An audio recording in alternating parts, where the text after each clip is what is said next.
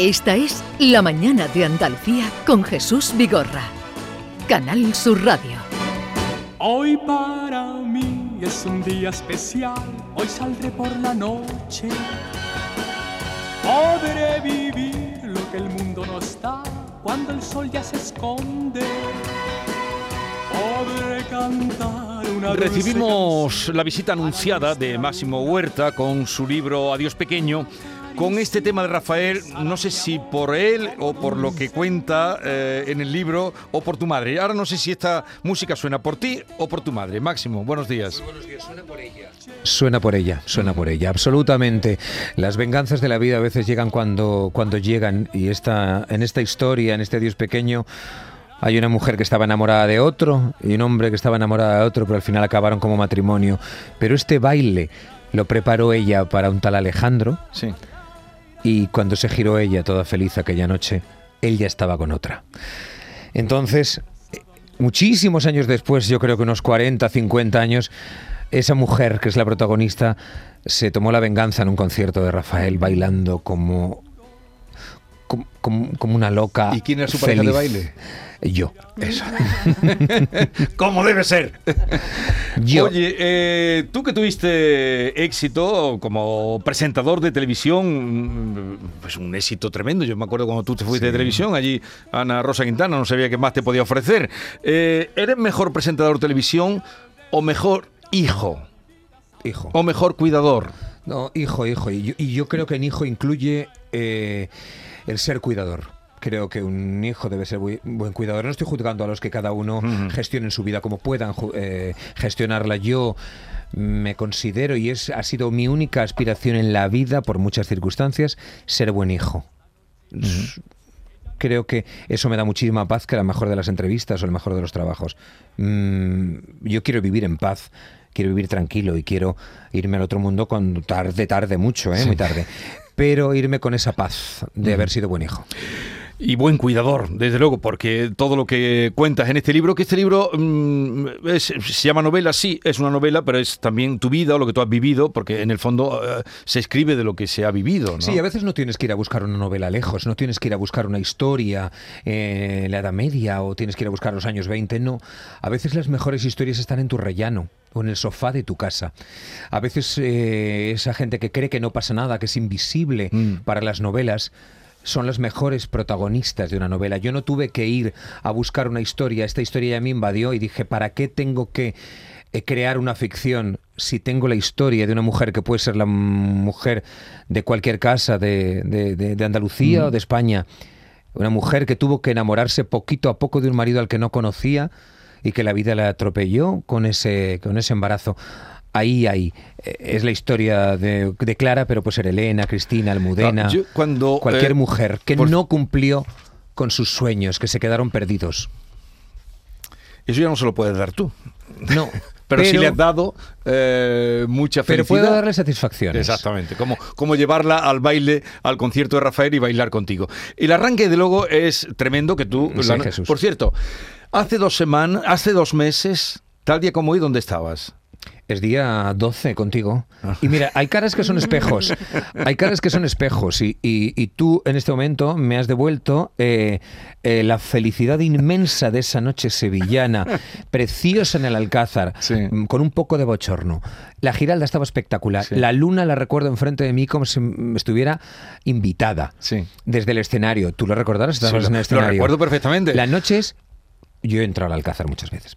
Pero no he vivido eso, esa belleza de esa noche en esa cena en la que de pronto Fernando García Delgado dice y el ganador es El ganador es Máximo Huerta". Máximo Huerta. Entonces yo estaba haciendo de maestro de ceremonias y, y lo vi. Muy bonito lo que subir. dijiste al inicio. Sí. No te lo pude decir, pero muy bonito. Cuando presentamos el libro lo repetiremos. Vale. ¿Vale? Porque vendrás a presentarlo. Vendrás a presentarlo. Suele, suele venir siempre a presentarlo en septiembre. Sí, así que te, es que así te ganas, así te ganas otra noche sevillana. Hoy estás en Cádiz, por cierto, que no se nos olvide Sí, sí, de decirlo. aquí me voy a Cádiz, A a, Cádiz. a Baluarte, qué belleza. Ah, Allí lo vas a maravilla. presentar. Esta tarde Vale. lo presento en el Baluarte, en la Feria del Libro de Cádiz, que tiene, por cierto, un cartel tan bonito, la Feria del Libro y el Baluarte, que a mí me gusta mucho. Eh, digo porque empieza el libro y tú lo dijiste allí nada más subir. Las primeras palabras tuyas fueron: Mi madre habría sido más feliz si yo no hubiera nacido. Mi madre hubiera sido más feliz si yo no hubiera nacido. Esa es la primera, el primer mm, renglón del libro, fue lo primero que tú dijiste y pero es duro decir eso y escribir Y además eso. estoy convencido, podría repetirlo. Sé que es duro y mi madre le impactó cuando lo escuchó. Mi madre ahora no puede leer por el tumor en la cabeza, en el ojo, que le ha dejado sin poder. A una lectora eso es una presión. Eh, y mi madre habría sido más feliz si yo no hubiera nacido porque eh, se quedaron sus sueños a medio camino. Los de mi madre y los de muchas mujeres. Se quedaron ahí. ¿Qué fue? Cuando empiezan a ser madres dejan de ser mujeres. Hay una generación de madres o de abuelas que dejaron de ser mujeres, que empezaron a ser solo madres y ya está. Y yo entiendo, es una frase desde el amor, de qué habría sido de ti si hubieras podido elegir en esa autopista de peaje que en un tiempo fue el matrimonio, en el que no había salida. Me salgo en este peaje, no, no había, era hasta el final. Y yo sé que habría sido feliz como tantas otras mujeres. Eh, sin mí, sí, así de duro. Porque habría hecho sus viajes y habría seguido. eh, y a lo mejor habría elegido con otros errores Sí. otra pareja, seguramente. Pero Mm, claro, en aquella época Pero a ver, España. el matrimonio era para toda la vida. Y además, no, no solo eso, eh, sino que el, eh, los silencios en un pueblo, los que dirán, el, el qué va a ser de ti, el ya eres una mujer que ya está embarazada, el cómo tiras hacia adelante, ese peso de la familia, de la tuya y la del otro, eso construye mm, no hogares, sino prisiones, en los que tienes que acostumbrarte a vivir. No enamorarte, sino acostumbrarte a vivir. Y eso me parece no literariamente perfecto para una novela, sino durísimo para una vida. Pero es una novela mm, triste. Pero celebra la vida. Porque a lo largo de toda la novela se va colando mi platero, que es mi perra, Sí. y a lo largo de la novela se va mal. colando todas esa- todos esos momentos de felicidad eh, que, que- que se han vivido, eh, todas esas pequeñas cosas que nos han hecho eh, disfrutar de este de nuestros capítulos. Entonces intento que, que- que tenga todo lo que puede contener una vida. ¿Tuviste una infancia feliz? No. No Tengo que dudar mucho. No. Se La- nota eh, en el libro tal como lo, lo cuentas. Sí, es que Eh, edulcorar tal la infancia me parece muy naif y todo el mundo. Pero- pero Ay, ¿sabes qué que es- bonito, qué bonito que fue. Bueno, pues no todas las infancias fueron felices y, y fueron complicadas y fueron duras y, y tuvieron escenarios. eh, pues que a lo mejor alguno que estás oyendo ahora dice, pues yo tampoco, y, y estoy harto de decir, que bien me la pasaba Mm. en el colegio. Bueno, pues a lo mejor no tanto. ¿Y a ti cuándo te llegó, mm, cuándo mm, te diste cuenta de que se te acabó la edad de la inocencia? ¿O de, Se- de se esto iba en serio? Se, que, se acaba. Un tangil de Viedma. Se acaba mm, por fascículos. No se acaba de golpe. La inocencia la vas perdiendo poquito a poco. Y eso que yo me empeño en entrenarla como si fuera deporte. Como si fuera todavía algo tan natural, la, la inocencia, la sorpresa, la alegría, me, me empeño en entrenarla cada día, porque creo que eso hay que tenerlo. Eso que es tan natural de pequeño que te sorprendes por todo. Creo que de adulto perdemos esa capacidad de sorpresa y yo me empeño en entrenarla. Pero la inocencia Pero a la que te refieres mm, la he ido perdiendo muchas veces y en, en algunos episodios muy conocidos eh, a- de mi trayectoria y otros en los que eh, ves que mm, una noche complicada de invierno, eh, ves que tus padres son una mujer y un hombre en dos planetas distintos y se fue perdiendo poco a Pero poco. eso te diste pronto muy, cuenta. muy pronto cuenta. Pero estamos hablando de Y- los 70. Y ya no podías hacer nada. No, no, Ahí porque podías ¿qué va, a hacer solu- nada, qué va a solucionar un niño? Bastante que la madre y las abuelas de una generación, eh, los silencios obligados les ayudaron a que las familias funcionaran bien o que parecieran bonitas. Los ladrillos que han, que han construido de silencio muchas casas, su vida, de puertas a la calle y dentro, que el niño no se entere, que el niño sea ajeno a todo eso. Yo creo que ahí hemos vivido muchos más de los que deberíamos. Ahora entiendo por qué también Fernando Delgado elogió tanto tu novela. Porque me estabas Mucho. contando ahora, claro, porque él lo cuenta muy bien. No sé si conoces aquella de No estabas en el cielo. ¿eh? Sí, Que Fernando lo admiro, lo quiero. padre, y su abrazo eh, en la noche sevillana sí, fue. sí, ya, ya, ¿Lo notaste? Sí, lo noté, lo noté. Eh, eh, es- era de. Y de hecho me dijo algo al oído mm, eh, muy bonito, que me guardo. Bueno, Maite Chacón. Maite, hola. Máximo. Máximo. Me ha emocionado mucho ¿eh? y me he sentido en, en muchos fragmentos muy identificada con lo que cuentas. pero es una novela muy valiente, muy arriesgada, porque creo que has metido ahí el dedo oh, en la tripa. Sí. Y fíjate, me ha recordado a dos, a dos novelas que he leído recientemente.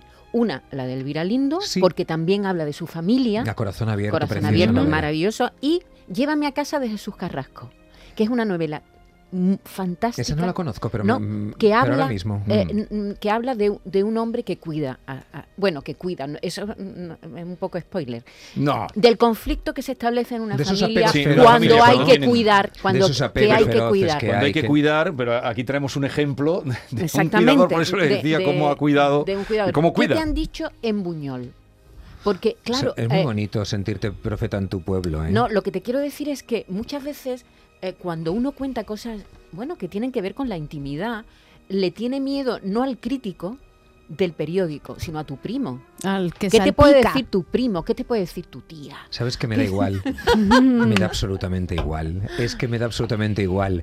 Eh, el escenario de la novela también es un lugar eh, y un personaje, el propio pueblo, porque los pueblos tienen memoria y los pueblos no solo son personas, el pueblo tiene mucha memoria. Y la estoy disfrutando mucho. Mi- mm, yo no escribo la novela para los críticos, eh, la escribo para los lectores y sobre todo esta novela. No Pero pensé jamás. No pensé jamás que publicaría Jesús esta novela. La escribí, me fui invadiendo, me fui escribiendo, narrando y no me di ni cuenta de que estaba construyéndose una novela, que la tenía ya dentro de mí y lo único que hice fue traducirla, pasarla a papel. Y seguramente cuando haces algo desde las tripas, llega más como una buena canción, que dices, esta canción habla de mí. Y Pas- suena y dices, es que me la han compuesto para mí. Hay libros que, gracias por lo que has dicho, hablan de ti también. Y este libro habla de muchos de nosotros. Pasé de la infancia a la literatura sin transición. Es una de las frases que me han llamado la atención. No sé qué la, liter- la literatura que ha significado en tu vida, en esa infancia, en esa adolescencia, en tu Pues la literatura te salvaba porque era, mm, aprovechando una frase de, de Virginia Woolf, era mi habitación. Y yo me metía en la habitación ajeno a los humos y malos humos que había en el salón. Entonces mi habitación fue mi protección, mi buró, que, en el que escribía y me hacía mis cuentos, en los que fantaseaba y me creaba mis historias. Y esa ficción era una manera de viajar, de cogerte un billete e irte a otro lugar. No solamente leyendo, sino construyendo aquello en lo que a mí me hubiera gustado vivir y dibujar una casa en la que a mí me hubiera gustado. eh, y también dibujándola, no solamente escribiéndola. Y eso es de un niño que cerraba la puerta para intentar no escuchar, estar ajeno y, y construir su propio espacio libre. ¿Y a qué edad saliste de casa? Eh, salía y entraba. Nunca, nunca es prisionero No, no, la de su madre. Eh, yo Claro. nunca, eh, siempre hemos sido muy prisioneros uno del otro y porque yo noté enseguida que había que cuidarla. A mí me daba miedo mucho salir de casa, entonces entendía que había que cuidarla también. Y eso para un niño que debe jugar, pues es demasiado una madurez demasiado temprana. Pero eh, salí, me fui a la universidad y volví, Sí, sí. y me fui, y viví fuera y, y- y- pero siempre intentando que las cosas se, se quedaran bien.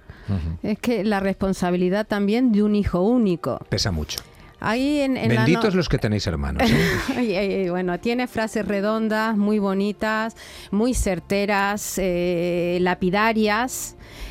En, en un momento, no sé si es- eh, nombras a Flaubert, es el mismo pensamiento que tiene Landero sobre cuando uno fija mucho la mirada en las cosas que en principio pueden parecer insignificantes, les cobra, le dan importancia. Sí, hay que verbalizarlas y darle. Yo Yo, no me si- fijo en las cosas pequeñitas. Y me esas gusta cosas mucho. te, eh, eh, te ha hecho cambiar la visión de tu familia, el haberte centrado en esa madre con sus silencios, eh, rompiendo fotos, en la abuela Irene, en tu padre incluso, la reconciliación. Estoy contando así, la novela mm, hay que leerla. ¿Te ha, te, ha, mm, ¿Te ha quitado fantasmas? ¿Te ha no, siguen. sanado? Mira, que es que yo creo que ni. Ni, ni haciendo reformas del baño, del salón, ni abriendo Sí. puertas tiras los fantasmas. Los fantasmas permanecen, me di cuenta. Yo dije, hay que re... ay, eh, es bueno hacer mudanza y quitar elementos y, y reconstruir, pero te das cuenta que los fantasmas no te los quitas de encima nunca. Y ahí existen. Yo creo que sirve más para el lector que para mí. Para mí escribiendo, yo no juzgo, he hecho una narración eh, novelada de toda una vida que puede ser la de muchos y no a mí no me a mí no me salva, no me si no no puedo volver atrás. sino corregiría ¿Y mil cosas. ¿Le has leído a tu mamá la novela? No le he contado. Porque, a ver, mira, no había que ir a Wikipedia ni a Biblioteca Nacional, tenía el mejor protagonista en casa. Y entonces esta novela por primera vez la he escrito en un sofá, eh, con el ordenador en las piernas, con lo que se calienta el ordenador ahí. Eh, preguntándole cómo era el baile, cómo era, qué, de qué ibas vestida. Sí, pero ella te decía ¿Qué que qué escribías, que estabas ¿Qué escribiendo. estás, y me decía ¿Qué estás rato, escribiendo? ¿Pero qué estás escribiendo? Se lo contaba, obviamente. Y, dice, y el otro día, mi madre mm, dice, bueno, si te contara todo, sí que escribirías de verdad la novela. Anda. ¡Uh! ¡Échate a temblar! Dice la frase, la Con lo frase a la que tú aludías. consciente de que todo nunca ha sido verbalizado. La, la frase de que dice Landero, que te presentó la novela el otro día, ¿no? En, en Madrid. No escribas lo que sientes, escribe lo que recuerdas y dirás la verdad. ¿Tú crees que eh, si hablamos de, de lo que recordamos, decimos la verdad? Pero a veces también el recuerdo se Claro, puede. la memoria, No, pero la ¿no? memoria es muy novelera. La memoria es muy novelera y todos los recuerdos ahora que estamos aquí, seguramente con el tiempo dirá, ay, Cada uno recordará Jesús". de una manera. Y lo- incluso tú con el tiempo lo irás modificando. Nuestra vida la vamos cambiando los recuerdos según nos conviene y según van apareciendo nuevos olores, o olvidas cosas y la, la memoria la vas novelando tú a tu antojo absolutamente. Y la memoria la vas matizando y cambiando y eso es lo que tú recuerdas. Eh, somos lo que el olvido ha dejado en Sí. pie de alguna manera, pero tu memoria la has ido cambiando siempre, la Pero vamos modificando. lo que sí mm, creo yo no se cambia es lo que sentimos. Lo que sientes Lo que sentimos en aquel momento, lo que sentiste y te dejó huella. Sí, eso, eso, Eso sí que queda. Eso se queda ahí. Eso es como el dolor eh, de muelas, que sabes que lo tuviste. No puedes volverlo a sentir, pero sabes que hubo un inmenso dolor de muelas. Y hay cosas que, que te quedan que te quedan marcados, que nos quedan marcados en la vida, ¿no? Sí. Hay, una historia muy incluso graciosa, ¿no? La, la historia del cuadro, ¿no? Sí, La sí, del historia cuadro. del cuadro. Bueno, pero eso gracioso no es, lo Eh, deja traumatizado. A mí me hizo Pero gracia, que quiere dejamos, que te diga. dejamos Yo el cuadro. que Pero para él sea un trauma, pero Pero dejamos el sí, cuadro. pero son esa- esas cosas que te pasan en la vida que de pequeño te dejan eh, que patidifuso. te quedas, que, que te y marcan. ves que y ves que no tienes tanta importancia, que habrá otro que Sí, venga la- después. La, abuela era un poco hija de su madre contigo en ese que momento. siempre tiene que tener la maleta Lo- hecha, ¿no? luego, Siempre. luego volvemos a lo del cuadro porque será. eh, Tú has preparado un cuestionario Ah, expresamente para Bueno, Máximo Huerta, ¿no? mm, Soy fan de Doña Leo. Y la mirada que tienes es, es lo que te engancha Doña- la vida, la alegría. Doña- Yo Doña cuando Leo es necesitaba el- respirar. Doña Leo el- no, es la perra que no es una Es- perra, es un perro. No, es una hembra. Sí, Es hembra, Es una sí. hembrita. Lo que Con es que- masculinidad parece, porque le dice, parece un machito, ¿no? Por lo Sí, que porque cuenta. ya- sí, sí, Eh, pero es- Tírale. Cuestionario binario. Poder de decisión.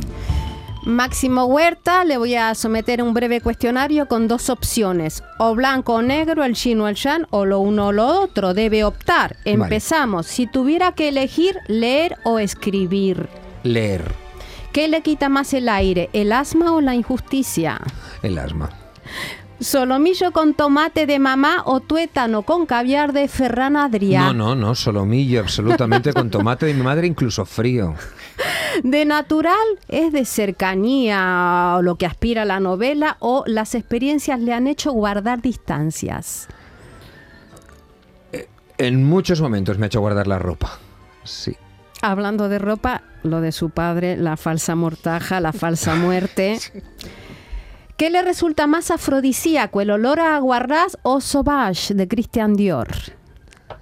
Utilizo lo segundo, pero me parece mucho mejor lo primero.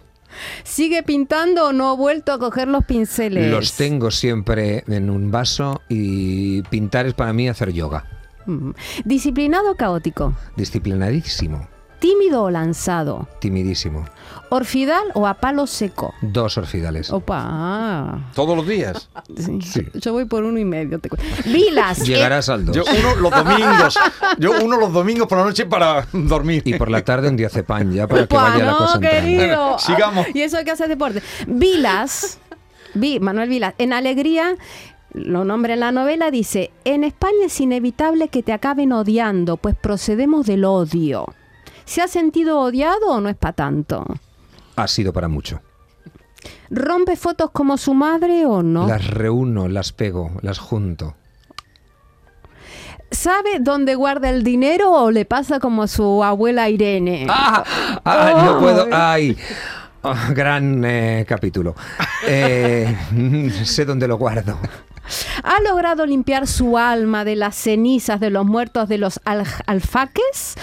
¿O siguen percudidas en Sí, el alma? es una gran pesadilla de niño.